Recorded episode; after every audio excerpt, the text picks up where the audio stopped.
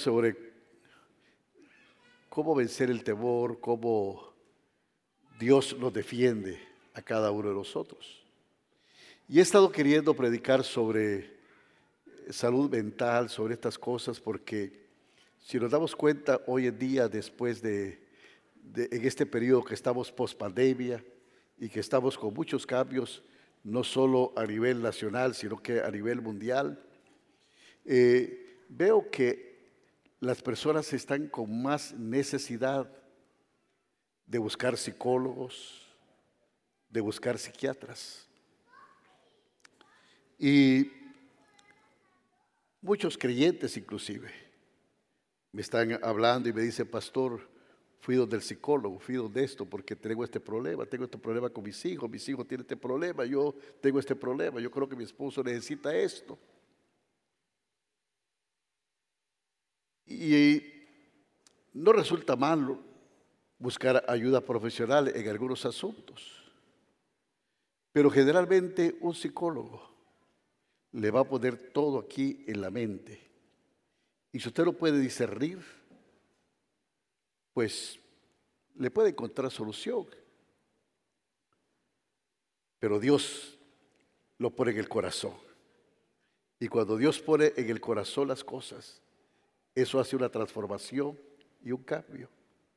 Y esto de la ayuda psicológica puede ser beneficiosa, pero algunas veces también los diagnósticos pueden ser aún equivocados. Pero Dios que escudrilla el corazón y que sabe la mente, puede traer algo de cambio en nuestras vidas. ¿Se recuerda cuando Ana estaba en el templo y estaba el sacerdote Elí con un diagnóstico equivocado? Y Ana le dice, mira mi Señor, no estoy borracha. Lo que pasa es que he derramado mi alma delante del Señor. Yo siempre he creído que buscar ayuda profesional es importantísima y buena. Pero el hombre necesita también llenar el vacío con las cosas de Dios. Y cuando hablo de temor y cuando hablo de defensa, cuando hablo como Dios es al que podemos recurrir. Y cuando quiero predicar sobre esto, pues no se me viene a mí un pasaje que creo que es el más conocido. El salmo más conocido que tenemos en el mundo entero. ¿Y cuál creen ustedes que es ese, es ese salvo? A ver, el salvo, el salvo 23, correcto. Y yo creo que puedo llevar a un niño y me puede recitar el salvo 23. Y ustedes lo saben. ¿Quién sabe el salmo 23? A ver, dígalo conmigo. Jehová es mi pastor en lugares de delicados pastos me hará descansar junto a aguas de reposo.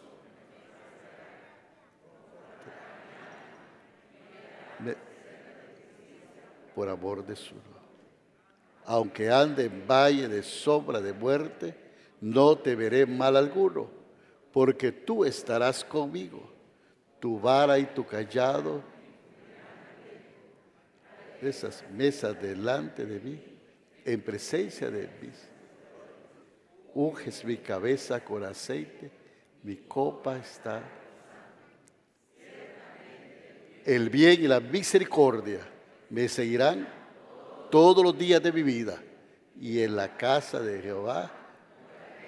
Amén.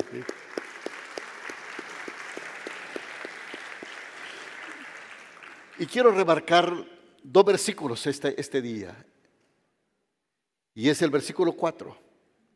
Como dice, aunque ande en valle de sombra de muerte, no te veré mal alguno, porque tú estarás conmigo. Tu vara y tu callado me infundirán aliento, aliento. Identificado que una de las fuentes de estrés, de desánimo, es la pérdida. Puedes perder un ser querido, su salud, su puesto de trabajo, su dinero, su reputación.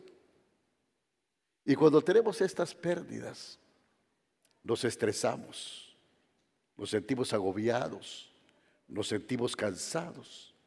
Y cuando las personas experimentan una pérdida, generalmente tienen una de las dos reacciones más comunes que hay, y es el miedo y el dolor. El dolor es bueno. El duelo es la forma en que superamos las transiciones de la vida. De hecho, si tú no te afliges, te puedes quedar atascado. El dolor no te va a destruir. El dolor es como la puerta, como el escape para la salida, para que tú puedas encontrar la salida.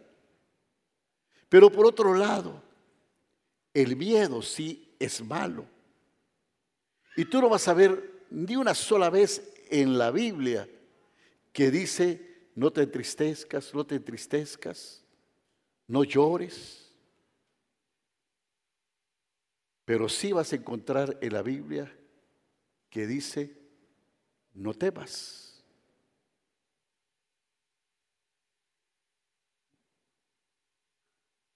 May estaba haciendo un calendario como las que las damas hacen cada año y siempre busca un tema. Y ese año el tema era el temor, el no temer, no temas. Y fue bien curioso porque encontró 365 versículos en la Biblia que decían, no temas. O sea, un versículo para cada día que decía ahí, no temas, no temas. El dolor, hermanos, no paraliza, pero el miedo sí. Y David dice en este Salmo 23, 4, aunque ande en valle de sombra, no temeré mal alguno, porque tú estarás conmigo. Aunque ande en valle de sombra de muerte, no temeré mal alguno, porque tú estarás conmigo. Usted se ha fijado que los pastores siempre llevan una vara o un bastón para proteger a sus ovejas. Y David sabía que de la misma manera Dios siempre tiene herramientas que van a ayudar cuando hay problemas, cuando tenemos dificultades. Que Dios tiene esas herramientas para protegernos y que podemos confiar en Dios, incluso en los valles más oscuros. Y quizás estés pasando por el valle de la sombra en este momento. Tal vez el valle de la sombra de la muerte. Puede ser el valle de la sombra de la deuda. Puede ser el valle de la sombra del conflicto. Puede ser el valle de la sombra de la depresión. O puede ser el valle de la sombra del desánimo. Y las sombras verdaderamente que dan miedo. Vivíamos en Pidalejo, yo era un pequeño de seis años, de siete años. Mi papá se iba a a la montaña en un caballo que tenía que los misioneros habían comprado a la compañía bananera. El caballo era grandísimo, raíto. Mi papá ponía su acordeón atrás y se montaba y se iba. Y a la medianoche empezaba a bajar la montaña. Él iba llegando a Pidalejo ahí por las cuatro de la mañana. Y yo me levantaba temprano, a las 2 de la madrugada, cualquier, cuando sabía que mi papá venía. Y me iba en el camino que él venía. Muchas veces era por ese camino que va al campamento. Se puede imaginar que no había carretera, que era un camino, bueno, había un camino pequeño y ahí todo era lleno de árboles grandes de pino. Algunas veces costaba subir esos cerros porque la hoja de pino era bien resbalosa, pero cuando empezaba a, eh, cuando iba ya un kilómetro caminando y no venía mi papá, yo me sentaba por ahí, el sol empezaba a salir y hermanos, el reflejo de los árboles de pino eran una, daban unas sombras fantasmagóricas que yo me asustaba. Parecía que me iban a abrazar. Y estaba casi queriéndome dormir ahí. Hasta que mi papá aparecía. Pero aquí hay algunas verdades que debes recordar sobre las sombras. Primero, las sombras no pueden lastimarte. En segundo lugar, las sombras siempre son más grandes que su fuente real. Y en tercer lugar, donde quiera que hay una sombra, tiene que haber una luz. Sin luz, no puede haber sombras. Así que cuando estés atravesando por el valle de la sombra, Dale la espalda a la sombra y mira la luz. Y mis hermanos y mis hermanas, señores y señoras, Jesús es la luz del mundo. Él es la luz del mundo. Así que si estás pasando por situaciones difíciles, yo no sé cómo viniste hoy acá. No sé cuál es tu estado. Tú que me estás viendo por televisión. No es casualidad. Andaba una vez caminando por el City Mall y me salió un hombre al encuentro y empezó a narrarme un pedacito de un mensaje y después se puso a llorar y me dijo, yo lo conozco por la televisión. Y me señaló un local y me dijo, ese local es mío, ese que está ahí. Pastor me dice, estoy quebrado, estoy entregando este local, he perdido todo lo que tengo, hasta mi casa. Y si no me he pegado un tiro, es porque escucho su programa. Y yo sé que Dios me ha hablado a través de usted. Y todavía me dijo, soy católico. Pero Dios me ha hablado. Y por eso yo no me he quitado la vida. Pero estoy acabado, estoy arruinado. Y también nos pasa dificultades tan difíciles. Pero en estos tiempos, post pandemia, sufrimos muchas sombras. Pasamos muchas situaciones de estas. Estamos en estas dificultades. Las familias tienen problemas. Los matrimonios están pasando situaciones difíciles. Están caminando en sombras. Ha habido pérdidas. Han habido diagnósticos que han dejado, los han dejado pasmados, sin encontrar salidas. Y nos encontramos como en un túnel. Pero al final del túnel está la luz. Y cuando miramos los que miraron a Él fueron alumbrados, porque Jesús es la luz del mundo. Y así se pasa por el valle de la sombra de muerte. Así es como empiezas a bajar el estrés. Confías en Dios en los valles oscuros, como lo hizo David.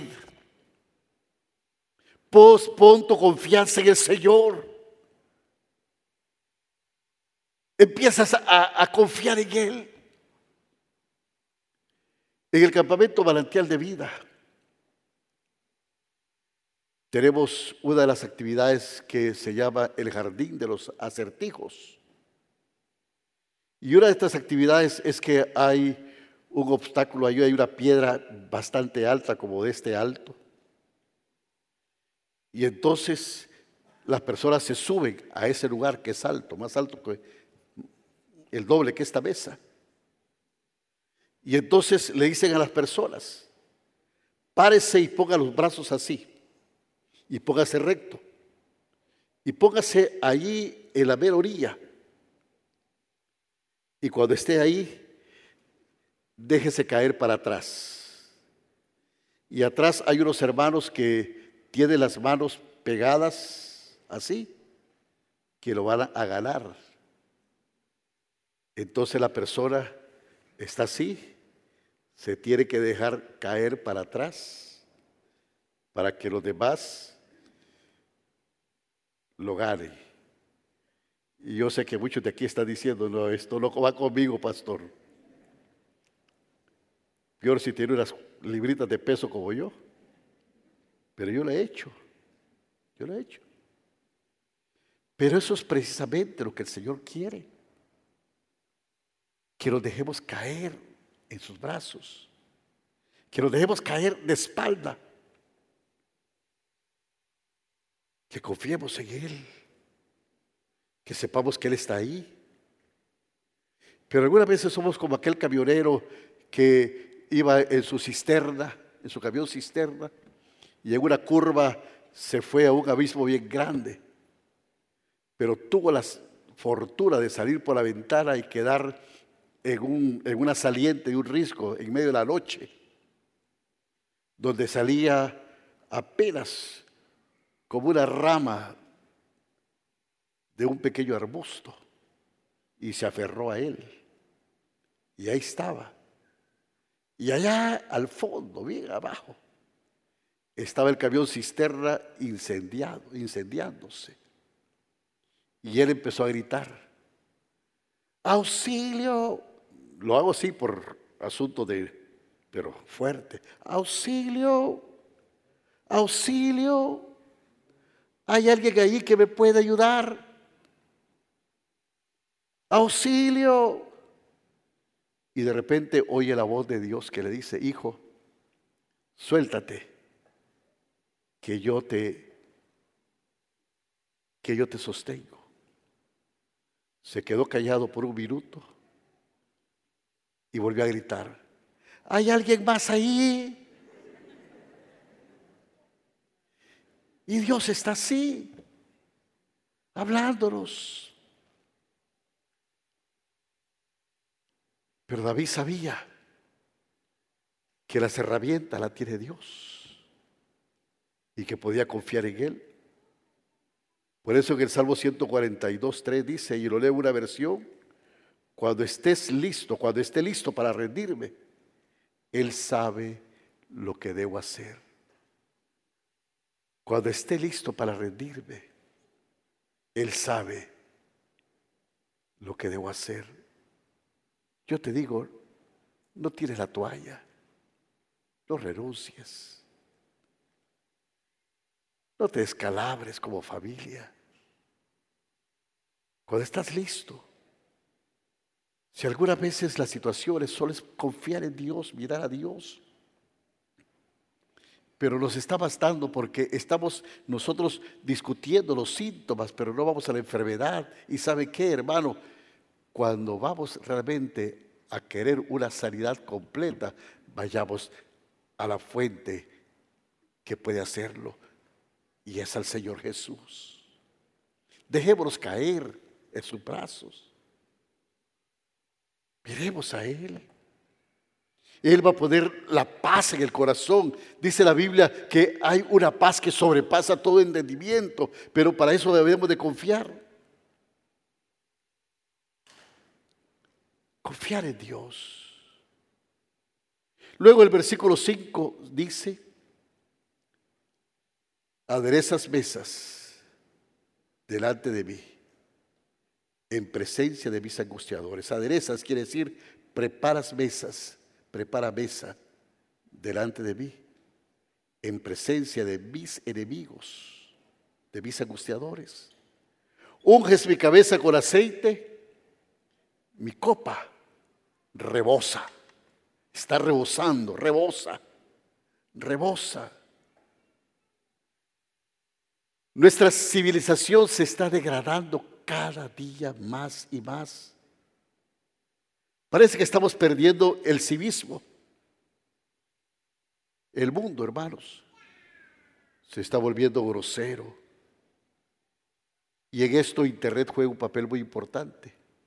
Y es verdad porque permite que las personas se escondan detrás de la pantalla y digan eh, cosas en líneas que nunca tendrían el coraje de decir a los demás cara a cara. Pero se, van, se, andan, se, mandan mensajes de calumnia, de chismea, dicen cosas tuyas. ¿Y qué hacemos? Los cristianos estamos bajo ataque los pastores.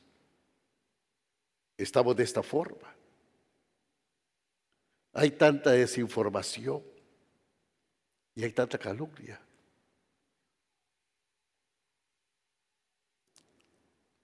Aún las familias. Hay alguien que hace tanto bien y todo lo demás ahí. Es que este debía hacer esto, este debía hacer el otro, esto porque es tal cosa. Esto porque no ha hecho lo que da. Y no hay cosa que duela más que un ser que tú amas te calumnie o que diga cosas de ti. Y esto está pasando. Esto está trayendo bastante ansiedad, bastante cargas. De repente tú abres el Facebook y hay un comentario que es una indirecta, pero que tú sabes que es de ti que están hablando. Y tus amigos. Y eso molesta. Y las personas que hacen esto, lo que revelan es la pequeñez de sus corazones. Porque las grandes personas hacen que los demás se sientan geniales pero esas personas que tienen ese espíritu tan pequeño, solo hacen que la gente se sienta mal o menosprecian a las personas.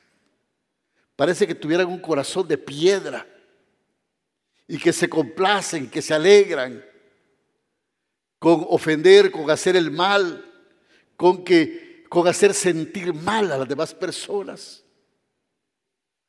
Y entonces, ¿cómo manejas a la gente grosera?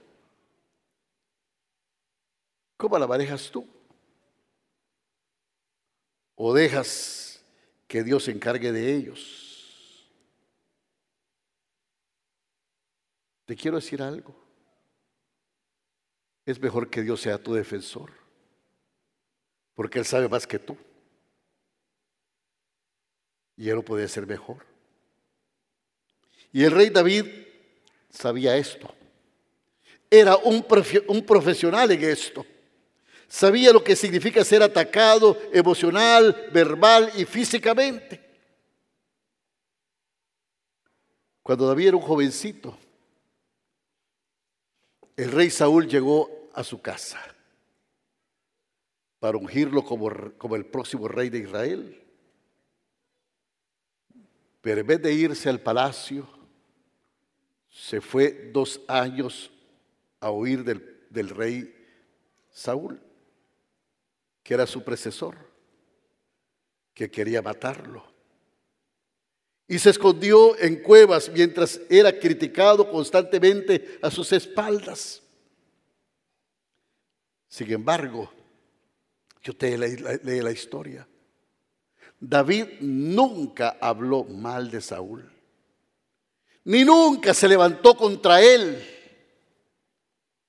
ni nunca pensó en ir a buscarlo para vengarse. David dijo, no voy a tocar nunca al que Dios puso por rey antes que a mí. Y estuvo yendo. ¿Y qué pasó en ese tiempo? Dios lo estaba preparando para que fuera un rey conforme al corazón de Dios. Y la Biblia dice que David fue un hombre conforme al corazón de Dios. ¿Por qué? Porque él dejó que Dios lo defendiera. Hay procesos, hay lugares, hay críticas, hay situaciones que pasamos. He pasado por situaciones de estas.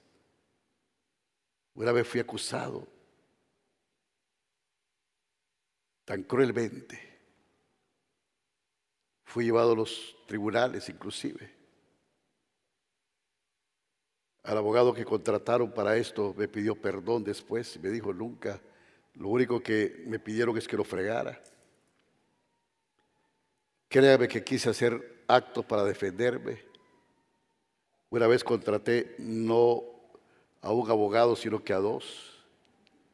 Yo estaba soñando con una venganza, Estos van a saber quién soy yo, si quieren saber. Y esa misma noche, Dios me habló a mi corazón.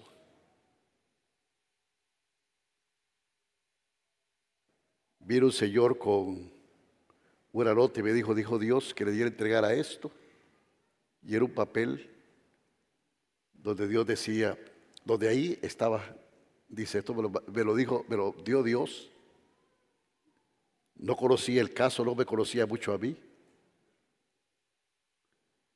Pero decía, o dejas que yo te defienda, o te agarras de los hombres. Lloré toda la noche. Pero al día siguiente fui a esos lugares y dije, no, Dios es mi defensor. Hasta el sol de hoy, nunca, yo creo que nunca hablo de esto. Yo nunca hablé a la iglesia de esto. Nunca hablé con nadie de esto. Comenzaba mi pastorado. Yo sé que el diablo quería destruirme. Pero Dios fue mi defensor. Y no solo mi defensor, sino que Él me formó, porque ese proceso cambió mi vida. Supe lo que es ser humilde y supe lo que es confiar en Dios y dejar que Dios sea su defensor. No es fácil. Pero sabe que la próxima semana estoy cumpliendo seis meses de mi accidente. Y hermano, soy vago porque soy vago. Y he estado seis meses en mi casa. Y soy vago. Yo no puedo pensar cómo estoy seis meses y no lo he sentido. Pero siempre que estamos en un lugar de sombra, Dios nos está forjando. Si nosotros en ver la sombra no miramos a Él. Cuando usted no se pregunta por qué pasan las cosas, sino para qué.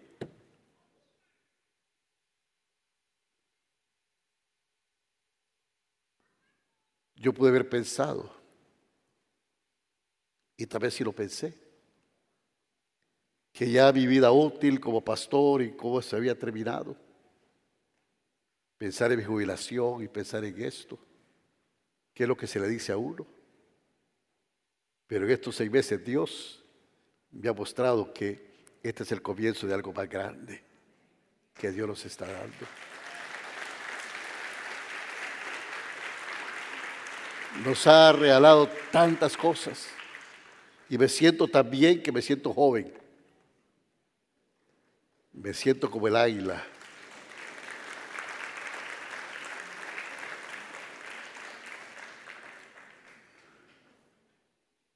Así es que, ¿cuántas personas han venido pensando ya que su vida útil ha terminado o que les queda poco tiempo?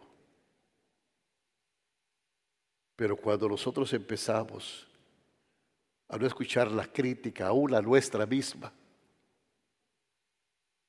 los pensamientos ahí, porque hay fuentes externas y hay fuentes internas. Gente que por fuera dice cosas.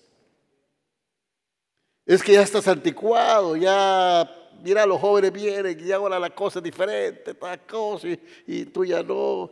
Pero hay jóvenes también que sienten la competencia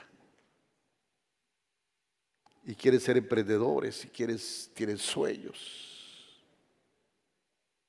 Y oye tantas voces. Pero ¿cómo Dios puede ser nuestro defensor? Las cosas buenas pueden venir cuando empezamos a confiar en Él. Por eso David dice en el Salmo 23.5, aderezas mesas delante de mí en presencia de mis enemigos. Unges mi cabeza con aceite, mi copa rebosa. Me gusta esta versión también, NBI. Mi copa rebosa. David reconoció la bondad de Dios hacia él. Dios ungió su cabeza con aceite. ¿Y qué quiere expresar? ¿Qué dice esta expresión? Unges mi cabeza con aceite. Es como que Dios estuviese diciendo, este es mi hombre. Que nadie lo toque. Es cuando Dios dice, unges mi cabeza con aceite, está poniendo contra toda potestad, contra todo principado, contra todas huestes malignas en los cielos y en la tierra, diciendo, este es mi hombre, esta es mi mujer. Yo no permito que nadie la toque, porque yo estoy, yo soy su defensor. Yo estoy como escudo delante de él. Yo me paro detrás de él como poderoso gigante. Yo estoy para defenderlo. Unges mi cabeza con aceite. Tiene la marca del poder de Dios, ese aceite que hace que todo yugo se pudra, que toda cosa se vaya y que somos nosotros hijos de Dios. Y que seamos victoriosos en el nombre de Jesús. Mi copa está rebosante. ¿Qué significa eso? Que esa unción que esa presencia de Dios, que la bendición de, de Dios no solo es para un momento, sino para todos los días, para todos los días, para todos los días. Y hermano, cuando tú empiezas a confiar en Dios, cuando tú empiezas a poner a Dios como tu defensor, tú no tienes que andar buscando la bendición de Dios, tú no tienes que andar diciendo, hermanito, ore por mí, hermanita, ore por mí, hermanito, mire que tengo esto, mire cómo me siento, ay, que tengo que buscar un psicólogo, hay que hacer esto. No, la bendición de Dios te va a seguir a ti, donde tú vayas, ahí la bendición va a andar corriendo detrás de ti, porque Dios quiere bendecirte. Mi copa está rebosando. La bendición de Dios fluye y rebosa, rebosa, hay suficiente para todos los días. Y David sabía esto, incluso cuando otros lo atacaban. Y yo pregunto, cuando David escribe aquí, suena como un hombre estresado. Cuando está metido en esas cuevas, con gente que lo anda persiguiendo para matarlo, para destruirlo. ¿Suena así? No. Porque él confiaba en Dios. Porque sabía que Dios tiene las herramientas. Porque sabía que Dios era su defensor porque él confiaba en Dios para ser su defensor. Hermanos, se necesita mucha fe y humildad para descansar y confiar en Dios. Cuando se difunden rumores sobre ti y cuando la gente dice cosas falsas sobre ti en línea, por ejemplo, o cuando eso sucede, todo quiere levantarse en ti y hacer algo. Si actúas así, pero mira Jesús. ¿Quién fue más atacado con cosas falsas que a Jesús? Lo calumniaron. Y él nunca dijo nada. Incluso cuando iba camino a la cruz,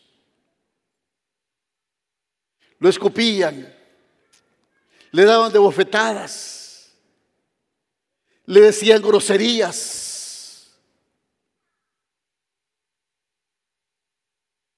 lo retaban. Y dice la Biblia que enmudeció y no abrió su boca.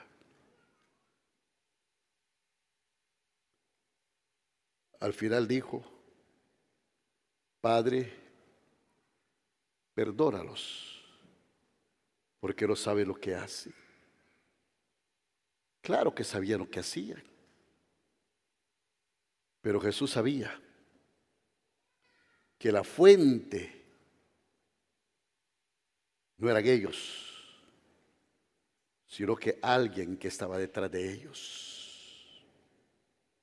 Y algunas veces no reconocemos y peleamos nuestras batallas, no identificando al verdadero enemigo, porque el enemigo no es tu esposa, no es tu jefe, sino quien los maneja en un momentito. Y esas batallas son espirituales. Y se ganan en oración. Se ganan en humildad. Se ganan cuando tú depones cualquier cosa y empiezas a confiar en Dios. Y es cierto. Pasamos en valle de sombras. Nos dolemos. Hemos sido calumniados Hemos sido malentendidos. No hemos sido bien queridos.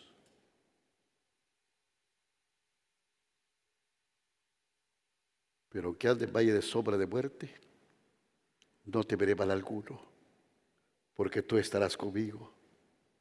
Aderezas mesas delante de mí, en presencia de mis angustiadores. Ciertamente, Ciertamente, el bien y la misericordia me seguirán, a ver, todos los días de mi vida. ¿Qué necesita mi hermano? Confiar en Dios. Necesita decir, yo solo confío en el Señor que Él no va a fallar. Si el cielo llega a oscurecer y el sol a desaparecer, yo solo confío en el Señor, que Él no va a fallar. Yo solo confío en el Señor, Él no va a fallar. Si el cielo llega a oscurecer, todos cantemos, y el sol desaparece, Yo solo confío en Él. Él no va a fallar. Puedo confiar. Puedo confiar. Puedo descansar puedo descansar si el cielo llega a oscurecer y el sol la desa. Yo solo confío, solo confío en el Señor. Él no va a fallar. Él no va a fallar. Puedo confiar, puedo, puedo confiar, puedes confiar. Puedes confiar. Él disipa toda sombra. Puedo descansar, puedo descansar. Puedo. Sí, podemos descansar en ti, oh Dios. Podemos descansar en ti.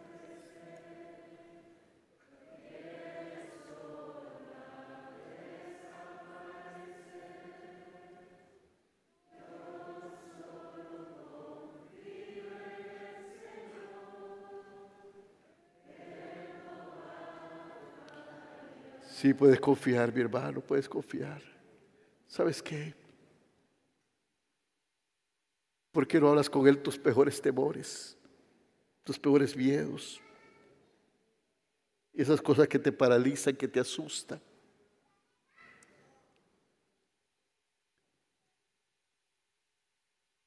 Te asusta tu edad. Te asusta que no tienes trabajo o que no tienes seguro tu futuro. Te asusta el rechazo.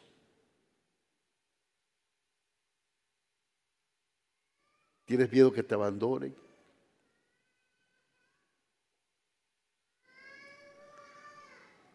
Tienes un deseo y no lo tienes y te asusta que no se te dé. Cosas por las que has luchado.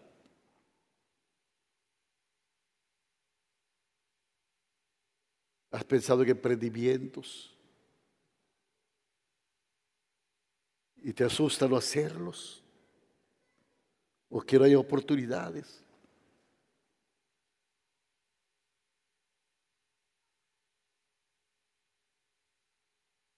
¿Por qué no abres tu corazón a Dios? Tal vez ha buscado por otro lado. ¿Qué le vas a decir a un psicólogo? ¿Por qué no se lo cuentas a Dios? ¿Por qué no te dejas caer en sus brazos?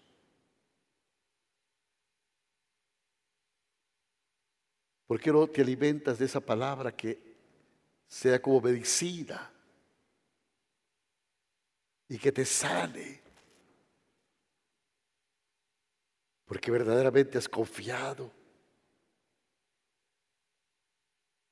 ¿O no puedes confiar en Dios?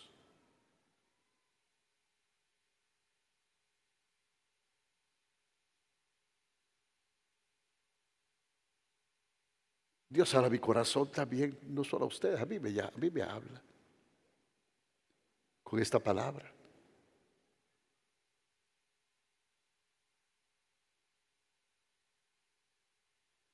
Pero la Biblia dice que hay dos cosas que tú puedes hacer con esta palabra ser un oidor. Y te olvides. O ser un hacedor.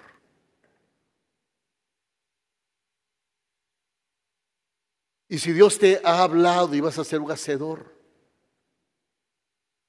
tienes que ser humilde y tienes que tener fe. Y yo quisiera desafiar tu fe. Para que este día empieces a dar el primer paso. Dejar todo orgullo, toda soberbia decirle, Señor, yo necesitaba esta palabra hoy. Y tú has hablado mi corazón. Realmente he tenido miedo, estoy pasado por sombras y le he tenido miedo a la sombra, pero hoy quiero mirar la luz. Y este paso de fe es que si tú estás creyendo esta palabra para ponerla por obra, ponte de pie y dile, Señor, tú habías hablado, yo necesitaba esta palabra, yo la necesitaba, la necesitaba y hoy me pongo en pie porque reconozco que yo necesitaba esta palabra. Que tú me has hablado mi corazón y yo recibo esta palabra. Di, ponte de pie y dígalo, yo recibo esta palabra para mi corazón. Yo la recibo porque tú has hablado mi corazón. Y la recibo con gozo. Y abro mi mente, mi corazón. Y soy desafiado por el Espíritu Santo tuyo. Y empieza a orar la oración más sincera a Dios. Y dile gracias, Señor esta palabra es sencilla, sencilla. El salmo que tú conoces de tanto tiempo. No te he hablado de algo diferente.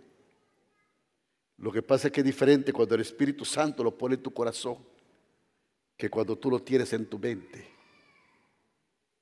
Como un conocimiento.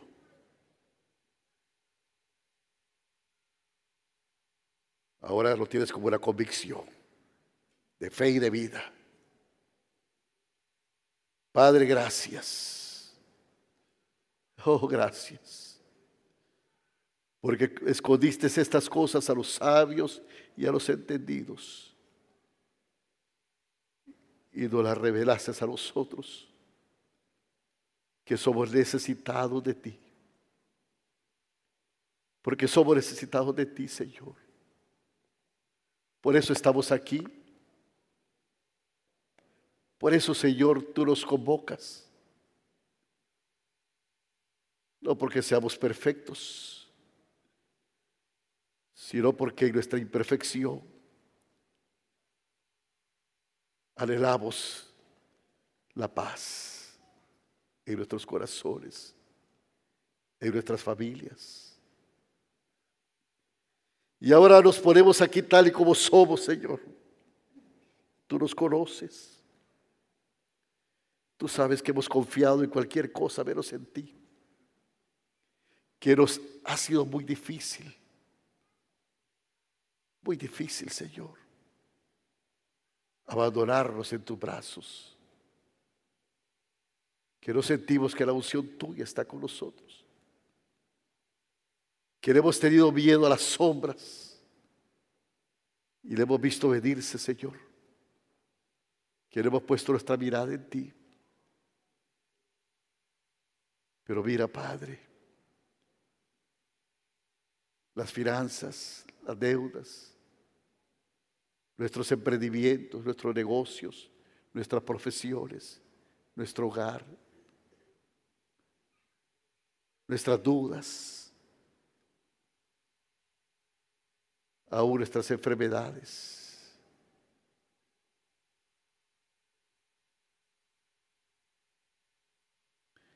Hemos visto esas cosas, Señor. Hemos tenido pérdidas. Pero hoy no dejamos que el miedo lo doblegue. Es verdad, no podemos negar el dolor. No podemos negar el diagnóstico. Pero si nos rebelamos contra eso, Señor, revelamos que esto trae muerte a nuestros hogares, a nuestros negocios a nuestras vidas, nos abandonamos en ti y creemos tu palabra. Creemos hoy en ti, oh Dios.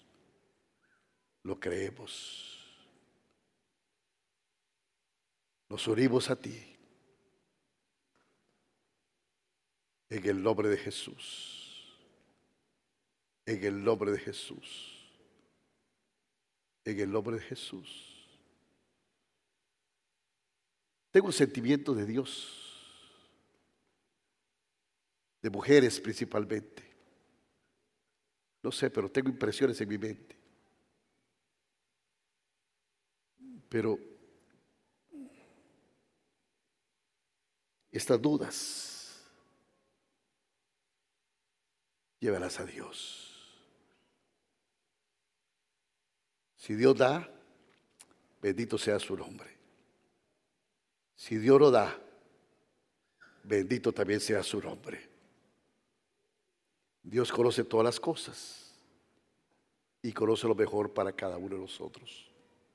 Lo conoce. Y yo sé que más de alguno sabe para quién estoy hablando.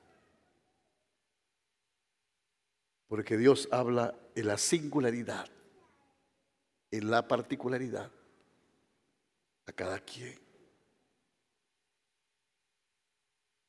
Y Dios está hablando el corazón de esos hombres también, que tienen sus dudas. Es verdad, la situación está difícil. Es verdad las críticas. Pero algunas veces no es de orgullo, es de humildad. Algunas veces hay que callarse. No sé dónde viene el problema. Viene de gente que tú quieres o gente que te quiere traicionar, que ha estado contigo.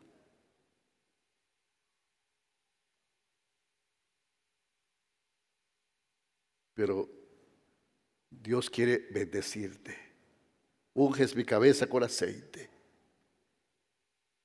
No te vuelvas al plano humano, sino al de Dios. Deja que Él sea tu defensor.